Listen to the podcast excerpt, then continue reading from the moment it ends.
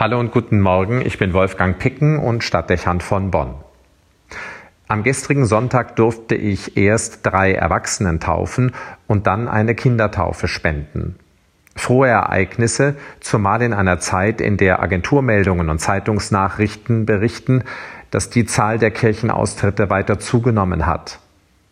Die Freude über die Entscheidung der drei Erwachsenen und der Eltern des Säuglings vermochte in mir aber nicht die Enttäuschung, auch das Entsetzen über die ungebremste Auszugsbewegung vieler Katholiken aus ihrer Kirche zu überdecken. Die deutsche Gesellschaft befindet sich Corona-bedingt in ihrer größten Krise seit dem Zweiten Weltkrieg. Die lebensbedrohliche Situation der Pandemie hat den Einzelnen auf ungewohnt intensive Weise mit der Existenzfrage konfrontiert.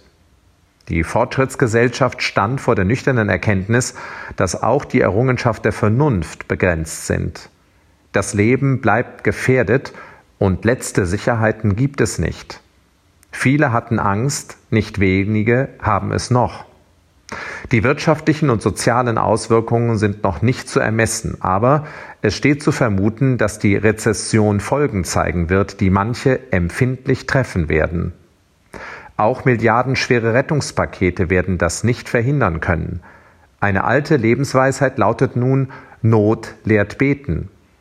Umso verwunderlicher ist es, dass die Menschen in unserem Land diesen Reflex nicht zeigen, sondern stattdessen den Kirchen und einer Neubesinnung auf den Glauben an Christus den Rücken kehren. Keine Frage, den Kirchen ist es nicht wirklich gelungen, in dieser großen Krise zu vermitteln, warum und wie der Glaube eine Hilfe in der Not sein könnte.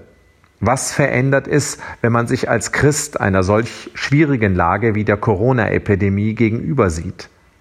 Wie drückt sich in einer solchen Situation das aus, was Paulus die Freiheit der Kinder Gottes nennt? Ja, davon war nicht viel zu hören. Ein Malum, das die Austrittswelle begünstigt haben könnte. Dennoch aber bin ich irritiert, wie eine Gesellschaft nicht nur mit Blick auf ihr Verhalten zur Religion so weitermacht wie zuvor. Die Moderne steht vor einer Fülle von Krisen, die nicht zuletzt Ergebnis einer falschen Einstellung zur Schöpfung und einer fragwürdigen Selbsteinschätzung des Menschen sind. Ein überzogener Individualismus und die Fantasie von der Machbarkeit aller Dinge, das Abschaffen Gottes und die Ideologie einer Autonomie des Menschen heben die Welt gegenwärtig aus den Angeln und erschöpfen die Schöpfung.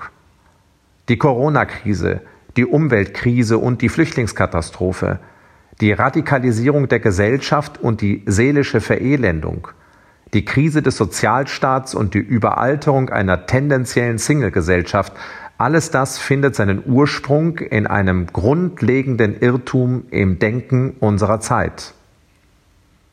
Keine Frage, es bräuchte die Wiederentdeckung einer Ethik des Lebens, einen anerkannten Verhaltenskodex für das Zwischenmenschliche und eine Idee davon, wie Leben und Überleben zukünftiger Generationen und hoher politischer Werte möglich wird. Je mehr der Mensch an die Grenzen des Selbsterdachten und Geschaffenen stößt, sollte er sich auf die Transzendenz, auf Gott und damit auf eine höhere Wahrheit besinnen, zum Heil der eigenen Seele und zur Rettung aus existenzieller Not. Es macht mich unruhig zu erleben, dass ein radikaler Einschnitt wie die Corona-Krise hier keinerlei wirkliche Nachdenklichkeit und kein Innehalten auslösen konnte unruhig weniger, weil Kirchenlehrer werden, obwohl es anders schöner wäre, sondern unruhig, weil der Mensch die Ernsthaftigkeit seiner Lage nicht erkennt und kein grundsätzlicher Wandel wahrzunehmen ist. Das bedeutet perspektivisch existenzielle Gefahr, bleibend.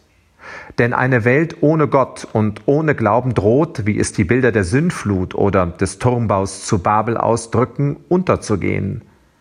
Die Vorstellung, wir könnten uns als Menschen neu erfinden oder die Welt neu erschaffen, wird in die Katastrophe führen.